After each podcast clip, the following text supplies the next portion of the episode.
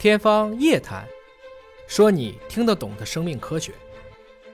大家好，我是尹烨。没有这样的经历：出差、旅游、住酒店，或者换个床，比如说到了别人家睡觉，就跟干仗似的。你已经很累了，大脑却处于一种异常活跃的状态，怎么都睡不着。即使碰巧过了入睡这一关，也会因为一些非常微小的动静醒过来，睡得很轻。这个状况十分让人抓狂。科学家把这个现象叫做守夜效应，也就是我们俗称的认床。从它的字面意思上不难理解。当然，这种失眠状况一般就是一两天的事儿，会随着您在这个环境时间待得越来越长而逐步消退。关于认床这个问题呢，有很多假说。一种观点认为呢，由于我们往往是带着一种目的来到外地的，第二天一一般都有事儿，平添了紧张和焦虑的情绪，继而影响了睡眠。而更加主流。观点的认为，认床实际上是一种远古的保护机制。具体来讲呢，你想想，咱们在远古，我们的祖先都是过着餐风沐雨的狩猎生活，你肯定是怕野兽突然袭击的。所以睡觉时大脑一侧需保持警觉。尽管已经演化了数百万年，但一部分人依然保持了这一个原始的脑功能，在不熟悉的地方睡觉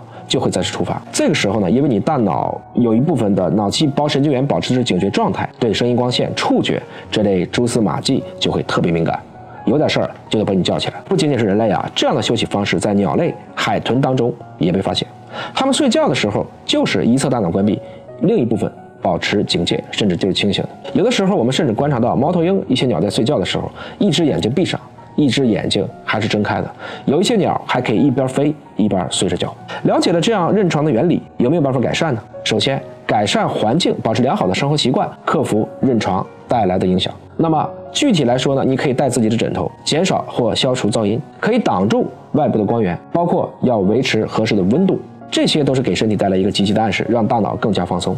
此外，我们以前也讲过，适度晒太阳，尽量按照平时的生物钟，把你的习惯作息，让昼夜节律和惯性可以方便引导进入梦乡。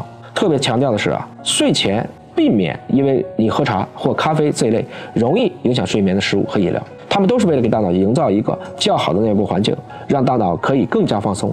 得到充分的休息。网上曾有一个段子呢，说生前喝杯酒睡，死后自会长眠。这鼓励勤奋的出发点固然是好的，但是今天我们也知道，我们寿命都长了，各种心脑血管疾病、内分泌代谢疾病、消化系统疾病和睡眠不足都有千丝万缕的关系。归根结底，身体充分的休息才能够更好的做好工作，享受生活。磨刀不误砍柴工。有的时候出差，尹哥也会带上华大营养的优美达一休。希望大家都有一个甜美的睡眠。您还知道我们身上保持的哪些祖先的印记吗？您出差认床吗？有什么好办法出差能睡好觉吗？欢迎告诉尹哥在评论区留言。